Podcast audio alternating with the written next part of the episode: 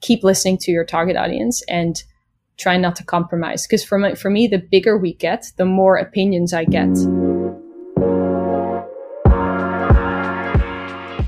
Hello, guys. Thanks for tuning in and welcome to this week's episode of Smack, which is also already my last episode of this season. This time around, I got the opportunity to talk to one of the most important people within my own team at Zoku, Veerle Donders, our concept and brand director. Veerle and I spoke about how she secured her dream job in concept development right after university, what it actually means to create a brand out of thin air, and most importantly, how you keep a concept relevant and successful as time passes. So, thanks for listening and enjoy the show. So, thank you, Veerle, for being here today. Thanks. Thanks for having me. Of course. Um, so I always start with the same question, more or less, my podcast uh, episodes, and it's uh, a big one. So get ready.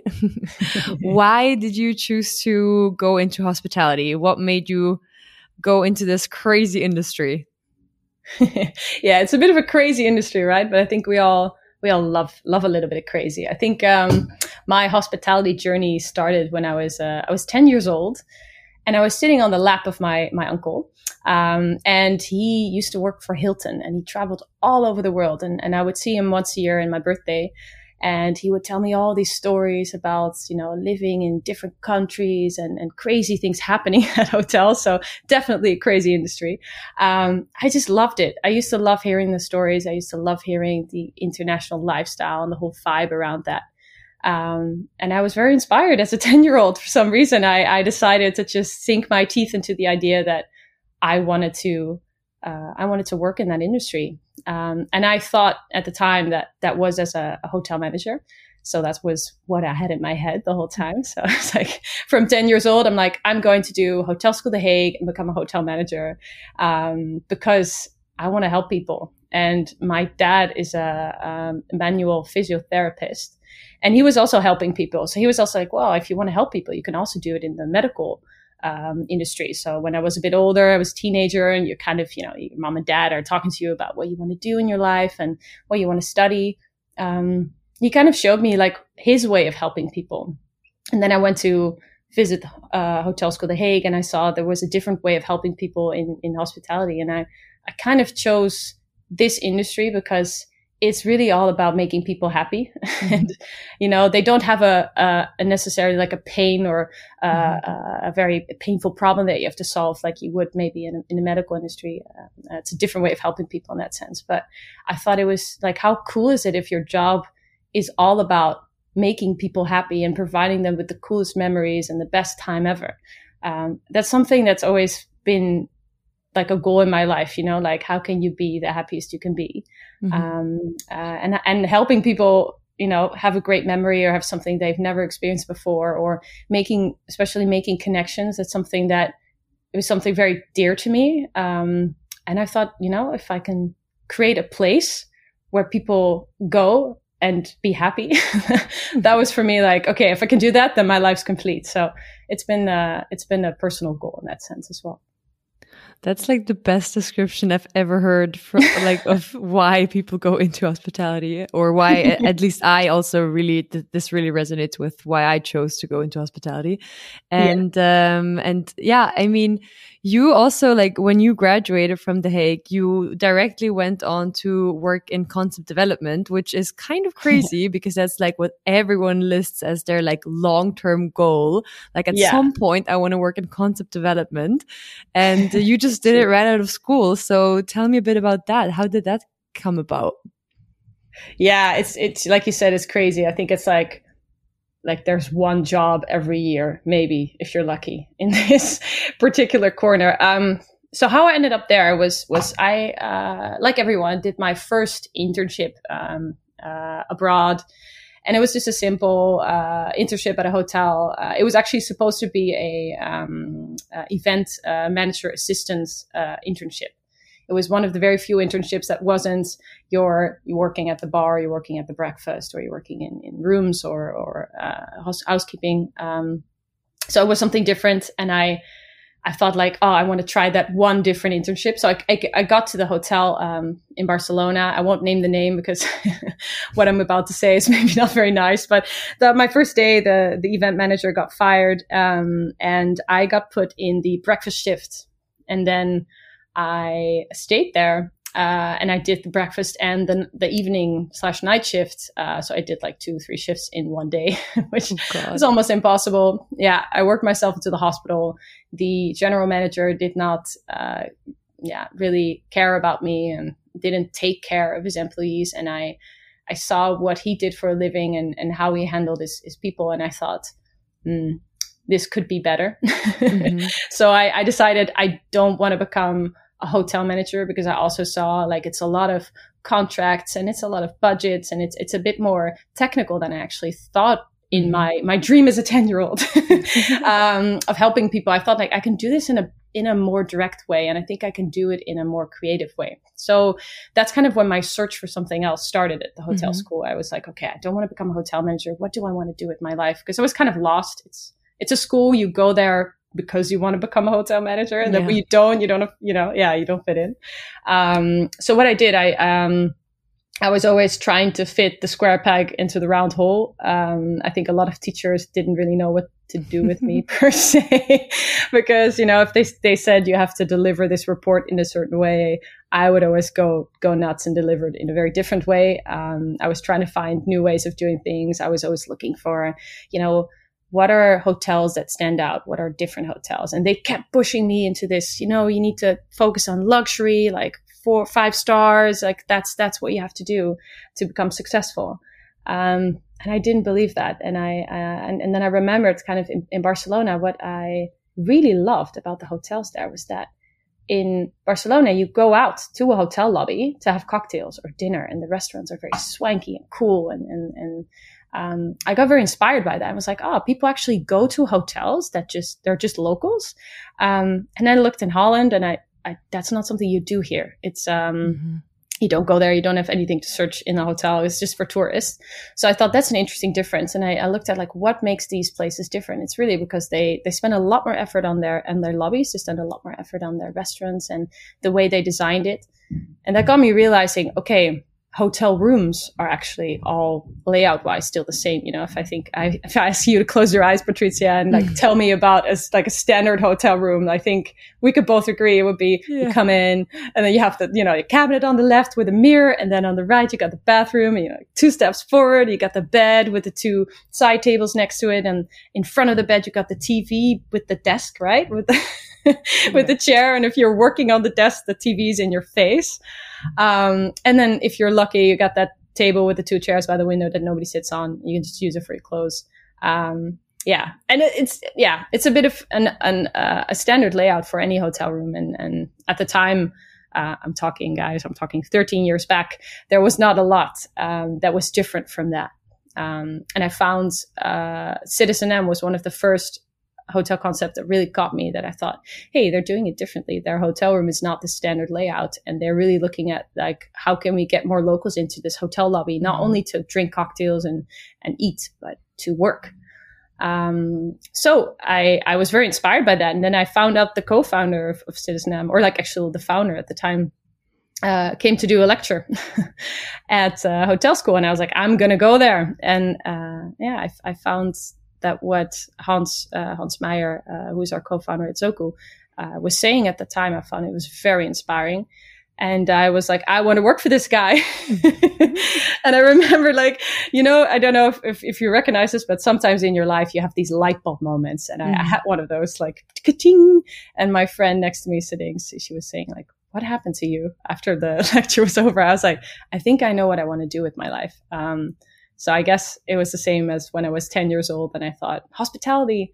Um, I thought concept development. Um, and I ran down uh, to the auditorium and I, I, went to meet Hans and I said, I want to work for you. What do I have to do?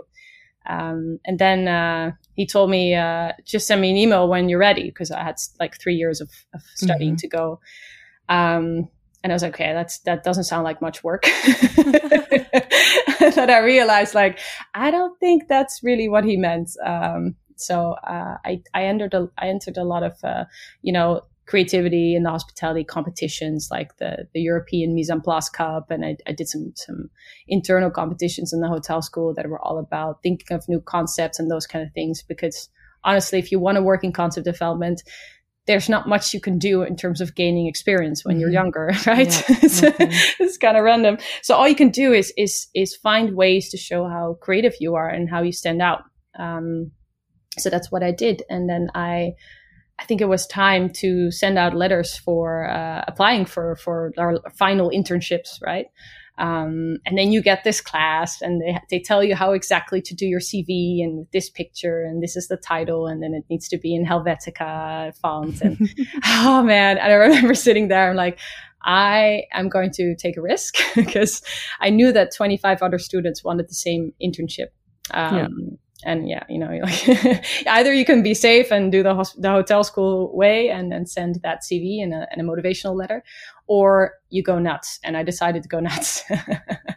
um, I decided to make a presentation with funky pictures and bloop sounds. And it was really not about how much experience I had in concept development because to be honest, you're, you know, you're, you're, you're, uh, what are you, 21 years old? Uh, you don't have a lot of experience in that, but yeah I, it was yeah, it was not much I could do there. But what I could do is tell them what I believed in, and I shared like I I thought I shared their their common belief in in what the hospitality industry needs. So I, it was more about you know um, uh, how do I think the future of hospitality mm-hmm. is going to be, and what do I what annoys me about hotels currently, and what I think we could all do better.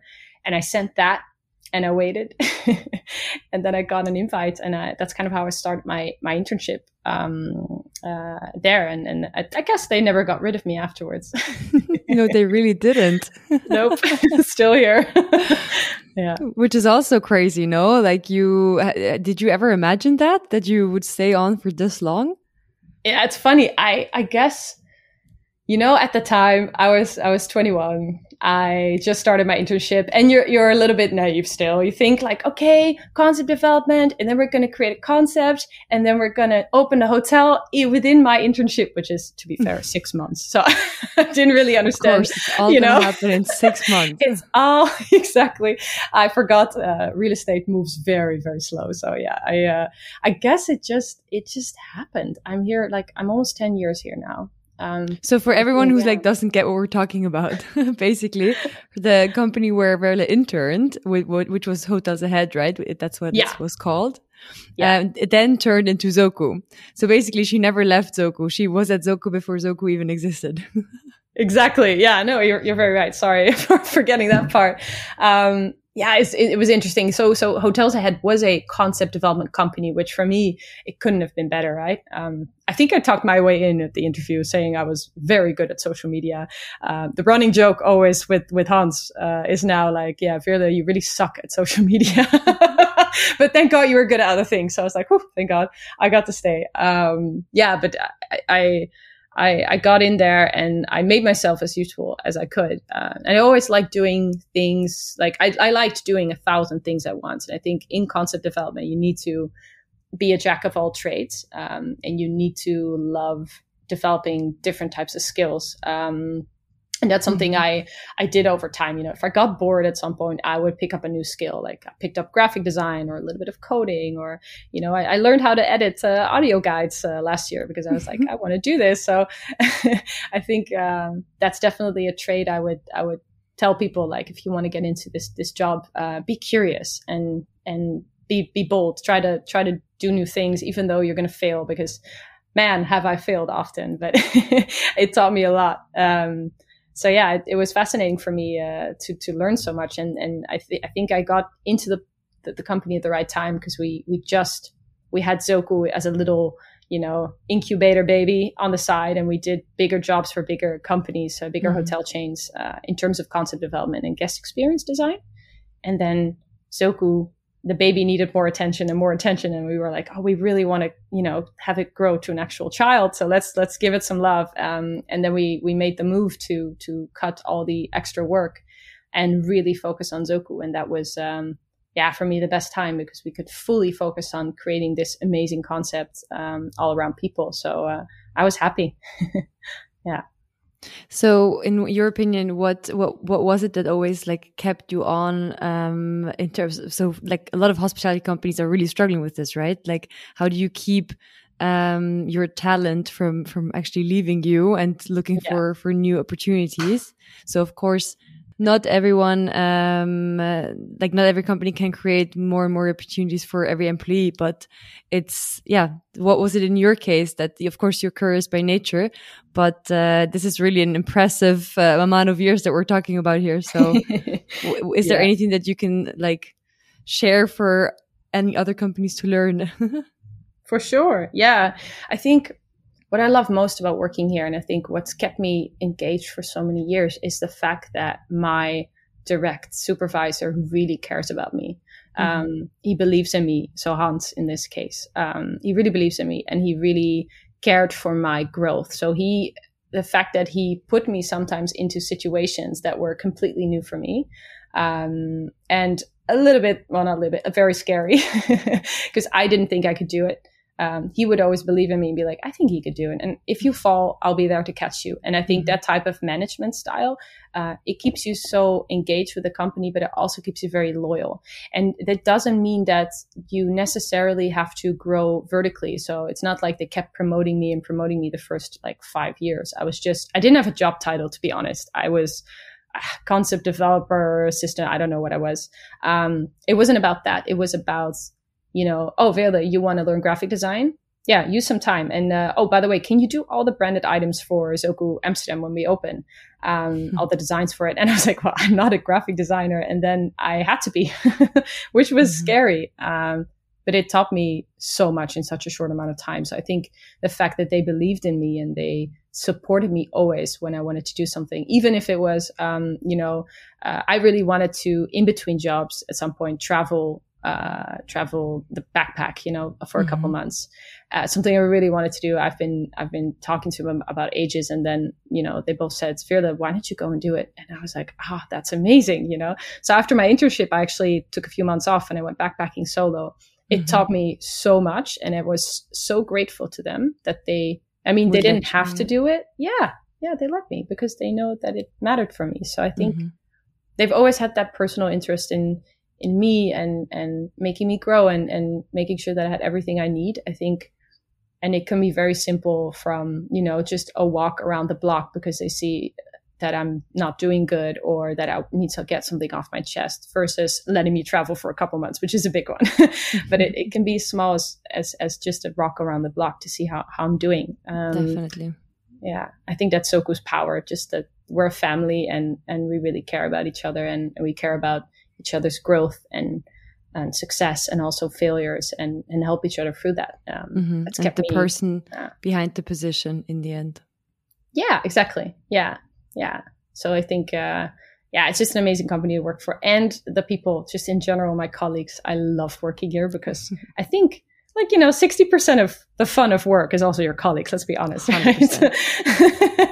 yeah so as so, you can tell we have a lot of fun together yeah we do when, when yeah. Veerle was here in vienna for like one and a half months uh, non-stop yeah mm. no it, it, it is great it, it, sometimes feels like more of a party life than than work so yeah, we yes. are we are very grateful yeah oh absolutely but it's yeah i think especially like an opening like we've done um, uh, in the past year when we opened vienna i mean we opened in the middle of corona and mm-hmm. uh, it's been it's been a tough time for the company but i think the fact that we all had fun and kept each other motivated that way and had a drink or two or three right? yeah. it helps yeah. yeah no for sure so let's talk a bit more about concept development so in yes. like how do you go about creating something out of thin air like that's just, you know, that's why everyone wants to do it, right? Because they're so fascinated by by this uh, like creating something that hasn't existed before. And of course, it's it's an insane challenge. Yeah. So absolutely. how what is your like can you can you allow us to have a glimpse into this process? yeah, of course. Yeah. I mean, funny enough, I would like I would not call myself creative. I don't think I think of things in thin air, and and Hans as well. Uh, I think what we're both good at, and that's why we got into concept development, is um, connecting dots. Mm-hmm. So I always believe there's this collective consciousness out there. It sounds a bit floaty, sorry, um, but I feel there's stuff brewing somewhere in in the air, and and there's there's certain trends that indicate this stuff. There's certain behavioral patterns from people that indicate this stuff, and I think if you put your sensors out and you read a lot and you you're curious and you ask people all these questions uh, to get to know more about their lifestyle, but also what what frustrates them because frustration is the most the best inspiration for mm-hmm. innovation mm-hmm. i really think um, that's a lot of asians. But it is true. And i i think um, i think being being curious you you will we will pick up on certain things and certain needs of people. And i think that's kind of how Zoku got about. It came about because we knew people that were traveling for periods between five days and three months.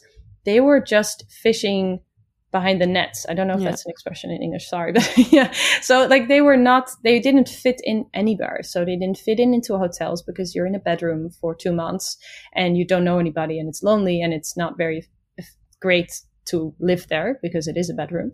Um, and people in Airbnbs were happier because they actually have the functionality of their home, but they still didn't know anybody and they also yeah. didn't know the nearest supermarket or the best hairdresser in town, etc. Um, so yeah, you, you, you ask around and you feel at a certain moment it clicks, right? And you feel, wow, there's a need and there's a group of people being ignored that is large enough for us to make a business case around. Mm-hmm. Um, let's make something for them. And then what we did was we we we started with 150 interviews with the target audience to just start asking them a lot of questions. And I don't mean questionnaires. I would say if you're developing a concept, never send out a questionnaire. You're not going to go mm-hmm. deep enough. What you mm-hmm. need to mm-hmm. know is the why, because people can tell me I need a swimming pool in my hotel, and then they never go. Right? Nobody ever goes to the swimming pool in the hotel, except if you're in a hot country. But you know, the indoor swimming pool, we all know it. Um, so I want to know why they want a swimming pool, and if I find out their need of why, then I found out, oh, maybe it's not the swimming pool. Maybe it's mm-hmm. the, the, the, fact that they can exercise or move around. And, you know, maybe if I partner up with a really cool gym next door, it's actually a better offering and more, brings more value for them than having this indoor swimming pool that costs me a lot of money and doesn't add much. Um, so I think it's very important to face to face interview, um, mm-hmm. like you're doing now, Patricia. You know, you're digging into what makes me tick. yeah, exactly. And it, it's it's very important, I think, to be able to ask a lot of questions and also to listen. Um, and to ask why, why, why, like mm-hmm. very often.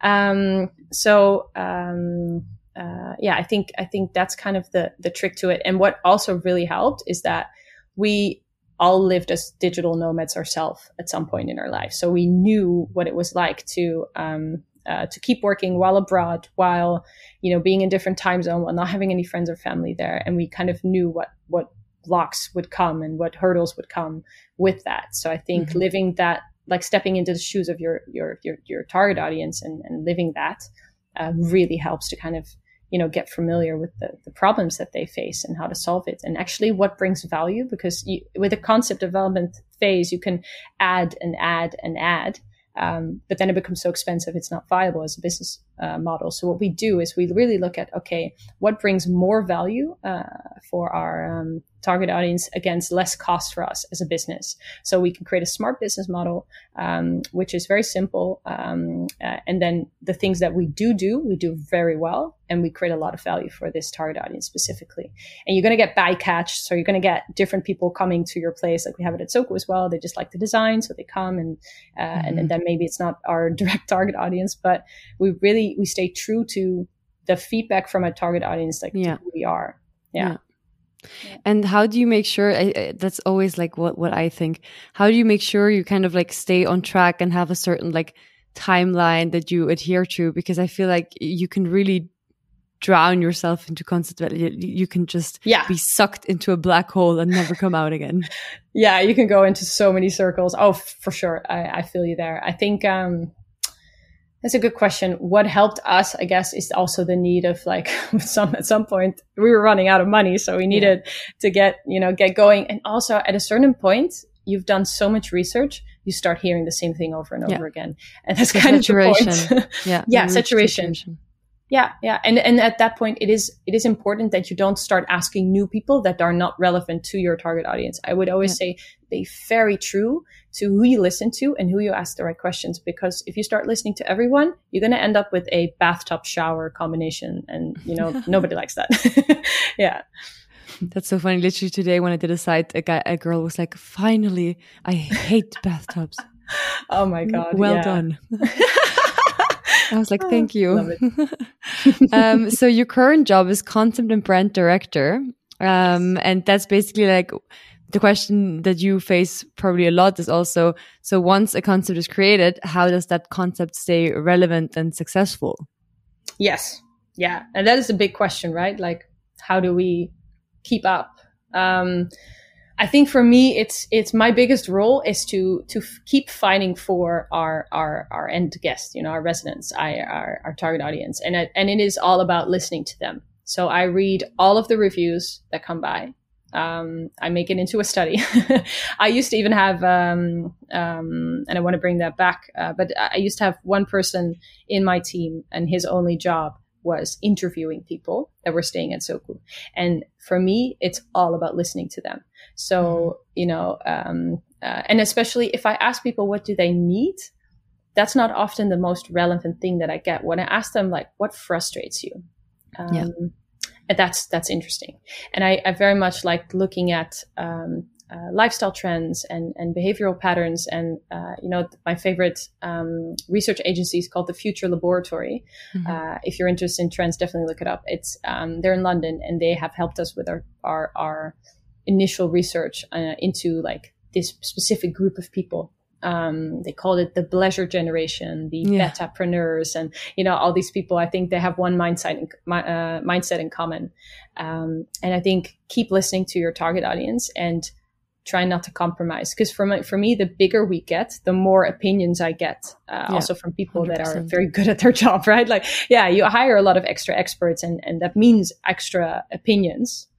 Um, but for me, what is um, uh, what is crucial is that I, I keep true to to to what I know from our, our residents and our uh, our target audience because in the end everybody can have an opinion but you need to not compromise too much. Um, and that's the toughest thing right? Because yeah. let's look at last year you know there was a tough year and we had to save a lot of money in these new projects. And um, uh, I guess I'm like the the, the, funnel in that sense. Uh, like, okay, we have to save money. You know, there's all these things we can do. Really, what do we do uh, while still being on brand? And that was, I think, one of the toughest things I had to do. But it's it's necessary to um, really look at okay, what kill your darlings. You know, what are the things that in the end create the most value for our residents, and then keep those and scrap the rest. And it's going to be painful. Uh, it's, it's, yeah, it's not going to be nice, but it has to happen.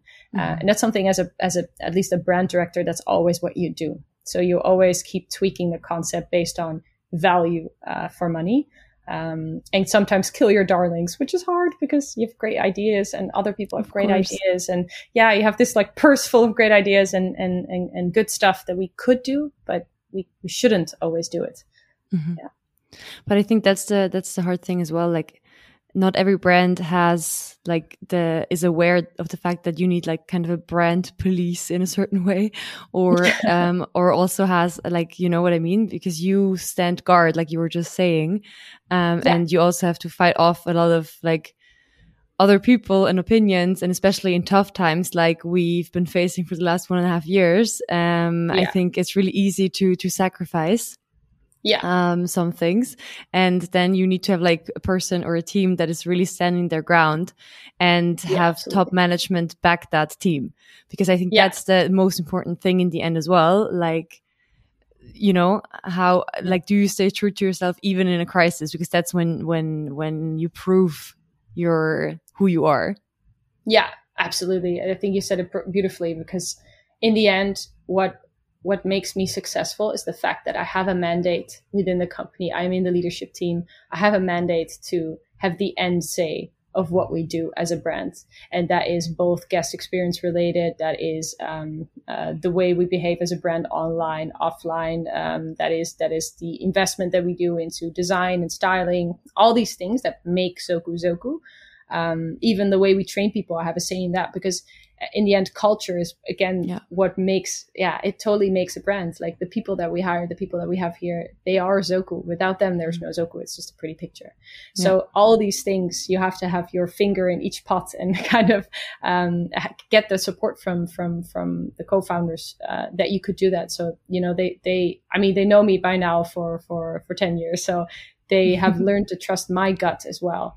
Uh, which is beautiful. That's that's what that trust gives me um, uh, yeah, it gives me kind of the power to to to keep keep everything relevant and keep it one voice, uh, Zoku's mm-hmm. voice, the guest voice, um, and not 50 people who all have something relevant to say, but maybe not specifically Zoku. Um, yeah, that's a that's a tough part of navigating a, a yeah a growing brand, I guess. Yeah, no, definitely because you also have to let go certain things. I'd imagine with going from one to three in the past like what two months? It's, yeah. it's a crazy like time that we're in as a brand and uh, it also changes your daily life uh, I, I could imagine very much. Absolutely. Yeah. I mean it's fun. I think it's uh, another challenge right? So so we've been one Zoku for uh, last five years. Now we're three. We tripled our presence in in mm-hmm. two months which uh it's exciting. It's it's new and and, and yeah, we are we are stumbling forward sometimes, you know, and we learn every day and, and yeah, we make mistakes, but it's it's I think it's a type of company that thrives on making mistakes sometimes, you know, mm-hmm. that's how we learn, that's how we grow. We say always, always better. better. exactly. Exactly. So um yeah, it's been fun. It's been a fun journey for sure. Nice. So last question already. Um, I always end my episodes by asking my guests what they would recommend young people starting out in our industry to keep in mind when they like yeah. launch their career. So is there anything that you would like to tell your 20 year old self, um, that you wish you would have known back then? Yeah, I think I love this question. I think it's great. Um, what I would definitely want to tell people is get a mentor and and this this is something um, that for me, if I look at what I've grown into and um, how I've grown over the past uh, year, it also brings me back to why I stay at Zoku. It's it's because I have people here that believe in me and that want to see me succeed and grow. And you don't necessarily need that mentor in your company. I would say mm-hmm. it's very amazing if you can find that because it's uh, I think having a good manager, having a good mentor is, is probably the single most important thing for me if I look back uh, in how I grew because sometimes, especially as a girl, you don't have like a lot of confidence when you're younger. You're just starting out. You don't really know if you're doing the right thing. It's great when someone says, "I believe in you. I think you could do mm-hmm. this." really, um, that's what helped me through a lot. Um, but this mentor uh, could also be people outside of the company that you work for. So I actually gathered a group of like five, six people around me over the last 10 years that gave me advice and and helped me grow and and that I can kind of turn to when I'm a bit insecure or not not sure what I should do with certain situations. It's nice to have both in the company and outside the company sometimes. Um, so I would definitely recommend that. Find people that believe in you. Find people that you click with, and and ask them for advice. And actually, it sounds scary, but asking them for just a coffee because you admire them uh, mm-hmm. and then asking them from, hey, can I call upon you from time to time and, and ask you for some advice? I, have never experienced anybody saying no. And I'm mm-hmm. also doing this with people as well uh, who've asked me over the past years, you know, like, yeah, of course I'm, I'm willing to help, you know, I think uh, pay it forward system is important with this kind of stuff. So uh, yeah, definitely. Yeah. Definitely. Yeah. No, I think, I think that's literally, um, I, I've had two mentors so far and it's, it's helping tremendously. Um, and I cannot wait for the moment when I can like give that back to people because I think it's like you were saying, it's a, it's a give and take and we're all in this yeah. together. And I think that's, that's really where, where also our industry is like so good at, but, um, people just have to also ask, um, and, and you will receive for sure. Exactly. Thank yeah. you so much for taking the time. This was You're really, welcome. really interesting. And I thought I knew you, but you know, you always learn more. so I hope you had fun as well and uh, sure. enjoy the rest of your day. Thank you so much, Patricia. Appreciate it.